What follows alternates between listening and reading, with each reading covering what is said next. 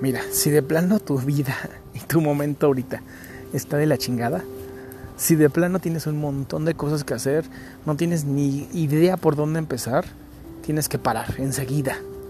Tu cerebro no, va a poder resolver nada si se encuentra abrumado. Entonces, ¿qué es sumamente importante? Que pares. Para. Detente. Deja que las emociones, que esta sensación de abrumamiento que tienes, se frene. Y una vez que termine esa sensación, lo que sigue es lo que es muy benéfico. Escribe todo. Todavía los seres humanos no somos seres digitales.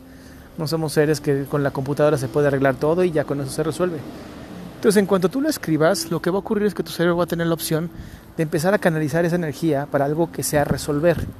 Y como ya está en papel, no tiene que poner nada de energía en primero como enfocarse en qué es lo que tiene, sino además hacerlo de una manera correcta.